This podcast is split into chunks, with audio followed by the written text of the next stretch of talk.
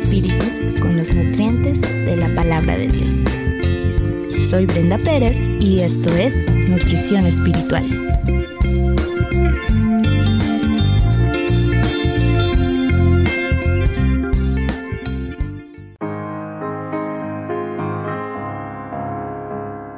Amor incondicional. ¿Has estado en un momento tan intenso de aflicción que piensas que nadie te entiende?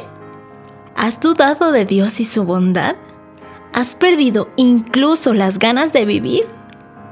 Como creyentes, no estamos exentas de tener momentos de depresión, pues recordemos que aún somos carne y nos preocupamos y nos desanimamos y nos dolemos con las situaciones complicadas en nuestra vida. Pero sabes, ya no estamos solas. Tal vez no entiendas la razón por la que está llegando una prueba tan dura en tu vida y tal vez la carne y el enemigo han sembrado pensamientos que sabes que no glorifican a Dios y no los puedes refrenar. Te hablan de la Biblia y endureces tu corazón y no quieres escuchar nada al respecto y solo quieres llorar. Pero no hay por qué escandalizarse de ello. A veces los mismos creyentes pintamos el cristianismo como sinónimo de perfección. Sin embargo, en la Biblia vemos ejemplos claros de tristeza profunda, y uno de ellos es el de Elías, a quien aborrecían y procuraban matarlo. Esta historia la podemos encontrar en Primera de Reyes capítulo 19 versículos del 4 al 11, que dice, Viendo pues el peligro, Elías se levantó y fue para salvar su vida, y vino a Berseba, que está en Judá, y dejó allí a su criado y él se fue por el desierto un día de camino. Aquí hago un paréntesis para comentar que casi siempre que vemos el desierto en la Biblia hace alusión a las pruebas. Más adelante dice, y vino y se levantó debajo de un enebro. El enebro es un árbol, deseando morirse, y dijo, Basta ya, oh Jehová, quítame la vida, pues no soy yo mejor que mis padres. Y echándose debajo del enebro, se quedó dormido. Y aquí Luego un ángel le tocó y le dijo, levántate, come.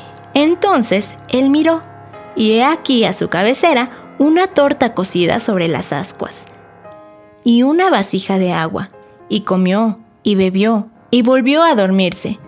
Y volviendo el ángel de Jehová la segunda vez, lo tocó diciendo, levántate y come, porque largo camino te resta. Se levantó pues y comió y bebió y fortalecido con aquella comida, caminó 40 días y 40 noches hasta Oreb, el monte de Dios.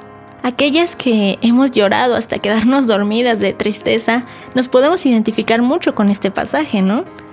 Y déjame decirte que esto es una sombra de lo que Cristo haría, pues años después, cuando Cristo vino a la tierra, Él dijo en Juan 6:51, Yo soy el pan vivo que descendió del cielo. Si alguno comiere de este pan, vivirá para siempre. Y el pan que yo le daré es mi carne, la cual yo daré por la vida del mundo. Por supuesto, aquí se está refiriendo a la salvación, a ese sacrificio que hizo en la cruz Jesús. Y Cristo es aquel que llega a darnos nuevas fuerzas para resistir, quien nos alimenta con su palabra, y aquí podemos ver también la bondad y fidelidad de Dios, pues Elías no estaba orando, no estaba alabando a Dios ni siquiera, no, él simplemente estaba triste, rindiéndose bajo un árbol, deseando una sola cosa, morirse. Pero podemos ver el amor incondicional de Dios, a pesar de que Elías no estaba agradecido ni teniendo una actitud que muchas veces nosotros les exigimos a otros cristianos.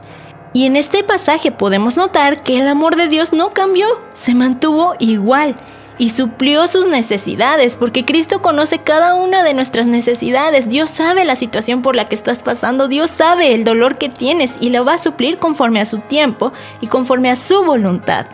¿Por qué? Porque el énfasis de este pasaje y de toda la Biblia no son las obras que los hombres hacen o no hacen, sino los atributos perfectos de nuestro amado Dios contra el pecado de esta imperfecta humanidad. En esta pequeña porción vemos la inmutabilidad de Dios, es decir, ese amor que nunca cambia. ¿Sabes? Si lo hizo con Elías, también lo hará contigo si eres una verdadera creyente. Nadie te podrá entender mejor que Cristo.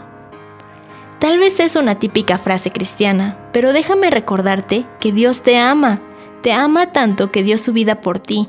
Si estás pasando por esta tribulación es con un propósito. Dios no te ha abandonado, pues Cristo ya sufrió ese abandono por el Padre en la cruz por tu pecado y por el mío, por lo cual nunca más estaremos solas.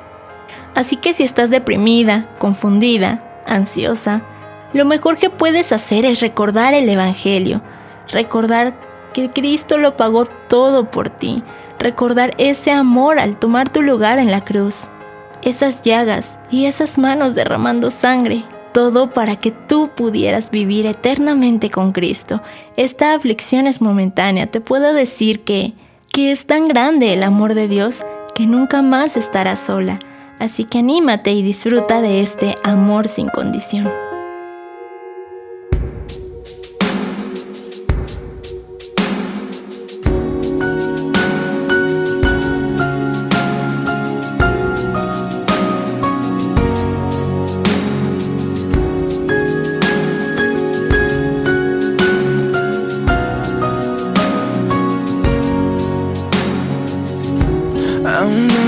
De hablar, tu voz podía oír.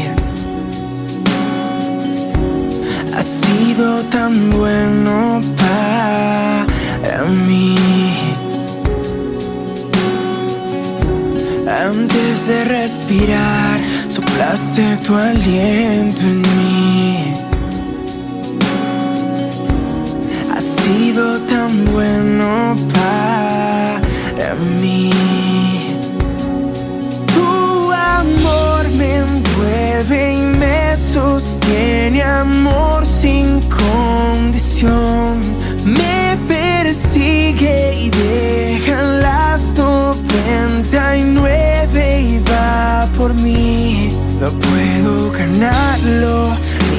merecerlo. Tu amor se entregó por mí. Tu amor me envuelve y me sostiene amor condición.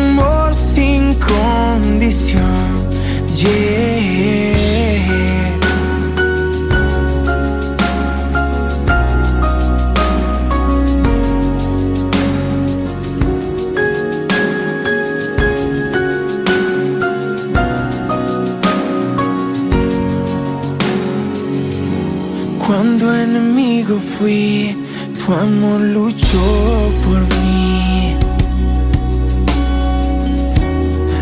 sido tan bueno para mí. Cuando indigno fui, pagaste el precio por mí. Ha sido tan bueno